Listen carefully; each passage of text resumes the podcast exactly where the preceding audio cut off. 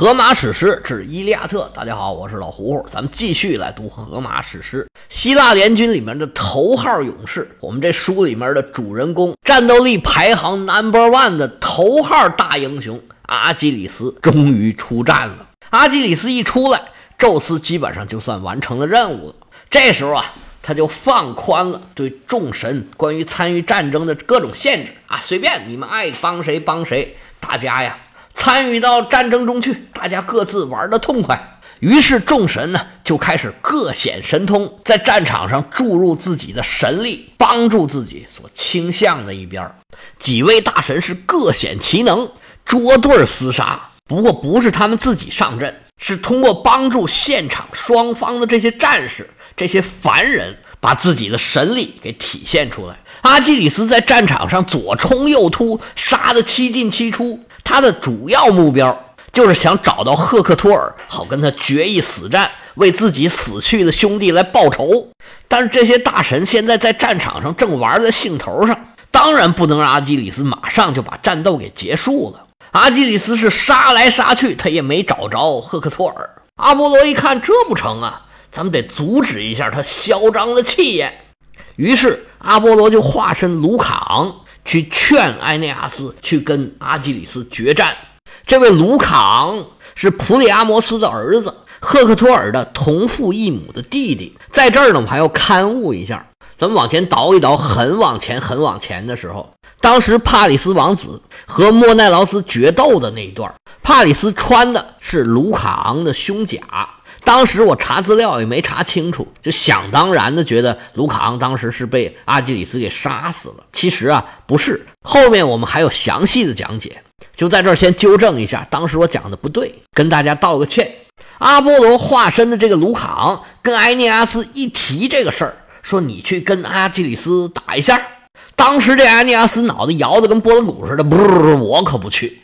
你可不知道啊，这阿基里斯太厉害了，我跟他交过手。当时我跟他一碰面，我就知道这哪打得过呀？多亏那时候跑得快呀，要不然现在我不知道命还在不在了。谁爱跟他打谁打，我可不去。但是阿波罗呀，一通血统论给埃尼阿斯这顿捧啊，说您这个出身那叫高贵，比阿基里斯不知道强哪去了。他现在这么厉害，就是求着神保佑他来着。你呀，也去祈祷祈祷。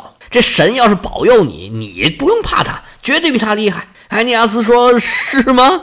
要不我跟他去照量照量。”阿波罗说：“去去，现在就去。”埃尼阿斯被他说的是激情澎湃，血往上涌。好嘞，看我的吧！我现在就去找阿基里斯。阿波罗在战场上这一举一动啊，赫拉看的是真真的。他赶紧叫了波塞冬和雅典娜，哎，来来来来来，你们看，你们看他在干嘛呢？阿波罗要是帮着他把阿基里斯打败了，可怎么办呢？哎，你们二位给我出出主意，看到底怎么办好？我看呢，咱们仨选一个人，就一直跟在阿基里斯后头，谁要是敢拦着他，就让谁灰飞烟灭。哎，这孩子命够苦的，白长了一身能耐，你说有什么用？他自己的命运不知道，他现在知不知道？我就怕呀。待会儿阿波罗咵嚓一现身，把他给吓着。波塞冬说：“姐姐，你别担心这个啊，你看他哪像要打败呀？你看咱们现在也没帮他，谁能打得过他？咱们现在这优势啊，够明显的了。要依着我呀，咱们几个作壁上观，二郎腿一翘，红酒杯一端，加根雪茄，戴个墨镜，咱就在这看表演得了。你看他们在这打打杀杀的，多有意思啊！要是阿波罗自己参战。”或者说他出手把阿基里斯给挡回去，到那时候咱们再出手也不迟。赫拉说：“那也有道理，那就这样吧，咱们仨呀过去观战去。”三位神仙来到战场，按下云头，落在了当时赫拉克勒斯来这儿攻取特洛伊的时候，为了防止海怪，特意修筑的一个城堡。当时还是雅典娜帮着修的，这城堡就在战场的旁边。雅典娜驾轻就熟。带着几位大神，哭哧往城头上一坐，对战场是冷眼旁观。在他们对面啊，在山崖上坐着对立的几位神仙，包括阿波罗呀、阿瑞斯啊等等等等吧。这神仙玩累了也得休息一会儿，就不管底下这些人类了，让你们自由发挥去吧。战场上杀声震天，血光四溅，阿基里斯左冲右突，显得是格外的英勇。战场上最显眼的就是他。埃涅阿斯想找他，那是很容易的。观察好阿基里斯冲锋的线路，带着手下的人，预判了阿基里斯想要走的地方，在前面啊列好阵型，严阵以待。没等多一会儿，阿基里斯就杀到了他们眼前。阿基里斯来势汹汹，埃涅阿斯大喝一声，拦住去路。原文在这里又有一段荷马式的比喻，说裴留斯之子像一头雄狮。凶暴的猛兽招来猎杀的敌手，整个村镇的居民。一开始他还满不在乎，放腿信步，直到一个动作敏捷的小伙头枪捅破他的肌肤。其实他蹲伏起身子，张开血盆大口，齿龈间唾沫横流，强健的尸心里回响着悲沉的呼吼。他扬起尾巴，拍打着肚肋和两边的骨腹，抽击起厮杀的狂烈，瞪着闪光的眼睛，猛扑向人群，抱定一个决心：要么撕裂他们中的一个，要么在首次扑击中被他们放倒。俩儿子们冷丁一照面，互相恶狠狠地瞪了半天。瞪着瞪着，这阿基里斯扑哧乐出来了：“嗨，我当是谁呢？原来是老熟人呢。”你说你找我来拼命，对你有啥好处啊？你是在打特洛伊的主意吧？我实话告诉你吧，你就算杀了我，普利阿摩斯还硬朗着呢。更何况他还有这么一个大亲儿子呢。你就算是立下了天大的战功，特洛伊也没有你什么事儿。原来呀，埃涅阿斯和他的父亲安基塞斯曾经啊一度有意争夺特洛伊的统治权。阿基里斯是给他上眼药呢。阿基里斯还不依不饶，说：“啊，我明白了，普里阿摩斯肯定是答应你什么了，要不然你不至于这么拼命。他是给你一块地了，是不是啊？是哪块啊？那地上有没有牛啊？有没有树林啊？是不是邻里乡亲挺和睦，老少爷们儿更合群啊？不过我跟你说，将军呐，你要想杀我呀，呵呵，可不是那么容易的事儿。”你是不记得了吧？咱们俩发生过许多许多的事儿啊！我现在回想起来还特别的哏儿呢。哎，你还记不记得那次啊？你这一路的跑啊，我这一路的追，你跑到哪儿啊？哎，我就把哪儿给打下来。嚯，那时候抢那东西我都拿不了了。哎，你说你那时候要是跑慢点儿，你现在还能活着吗？要不你现在就走吧，别跟我打了。是不是刚才出门的时候脑袋被门夹了一下？你现在这脑子还有点糊涂吧？要不也不至于干这种傻事儿啊！埃尼阿斯被阿基里斯夹枪带棒，这顿损呢，火往上涌。呸！你休得胡言！上次我跟你对阵的那是状态不好。你阿基里斯有什么了不起的？你的父亲虽然是宙斯的传人，但是啊，也是一介凡人。你母亲。仅仅是海仙女而已。我的母亲大人那是美神阿芙洛狄特，在我们荷马史诗里面，这阿芙洛狄特也是宙斯的后人。你母亲跟我母亲那是不能比，好吗？我父亲虽然也是凡人，但是祖上可是宙斯。我这家谱啊，我给你倒一倒。话说，在想当初。埃尼阿斯就在战场之上开始倒上家谱了。之前咱们在讲特洛伊和伊利昂的名称来源的时候，咱们曾经讲过这个故事。不过呢，那个时候是从特洛伊的角度来说的，跟这里埃尼阿斯的叙述呢还是有一点点区别的。咱们在这儿呢，还是借着埃尼阿斯的角度来讲一讲他的世系传承。埃尼阿斯的祖上叫达尔达诺斯，这达尔达诺斯啊是宙斯的儿子。他最初居住那地方呢，就是在现在达达尼尔海峡那里。那地方呢，就叫达尔达尼亚，所以才有达尔达尼尔海峡这个名字。那个时候啊，伊利昂或者叫特洛伊城都还没有呢，大家都生活在伊达山的山坡上，放牧为生，安居乐业。后来，这位达尔达诺斯所生一子，名叫厄里克索尼俄斯，那是富豪榜排行首位的。拥有三千匹母马，那家伙老有钱了。这时候啊，北风之神名叫波瑞俄斯，哎呀，他看上这些马了，化身一匹黑马，在马群里面就撒开花，一顿啪啪啪。从此以后，生下了十二个神马的幼崽儿。那这个马就越来越棒。这地方啊，就开始以养马闻名于世。厄里克索尼俄斯所生一子，名字就叫特罗斯，而特洛伊城呢，正是以特罗斯的名字来命名的。特罗斯生了三个儿子，老大叫伊洛斯，老二叫阿萨拉克斯，老三叫加努莫德斯。老三因为长得实在太好看了，被宙斯给看上，带到天上去了。而老大伊洛斯正是建立特洛伊的这个人，他用他父亲的名字命名了这个城市。而伊洛斯的后人呢，又用他的名字命名了特洛伊城的另外一个别名，叫做伊利昂，这才有了《伊利亚特》这个史诗的名字。从此以后，伊洛斯就在特洛伊城这里，也就是伊利昂城这里。发号施令，而他的弟弟二爷叫阿萨拉克斯，仍然在达尔达诺斯繁衍生息，放马喂牛。而三爷加努莫德斯啊，就上天去了，所以就没有后代。到了他们的下一代，伊洛斯就生了一个儿子，叫做劳莫东。这劳莫东可厉害，他忽悠了波塞冬和阿波罗，给他建了一个全世界最坚固的城墙，而且最后呢还没给钱。这故事咱以前讲过，劳莫东一共生了五个孩子，其中这个普里阿莫斯就是他们家的老二，后来继承了王位。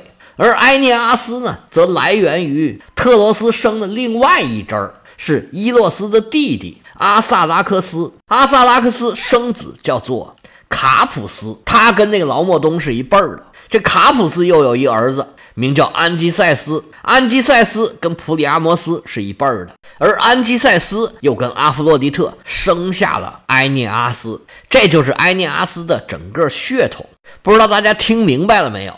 总而言之，就是现在统治特洛伊的这个家族，他们的老祖叫达尔达诺斯，是宙斯的儿子。埃涅阿斯和赫克托尔呢是一辈儿的，他们算是同宗的兄弟，所以这样论起来啊。阿基里斯的父亲固然是宙斯，但是他这母系呢是出自海神，而埃涅阿斯两个血统就是父系和母系都是出自宙斯，所以他叨叨叨叨叨叨说了半天，核心的意思就是说，我的血统比你纯正，比你高贵，我不怕你。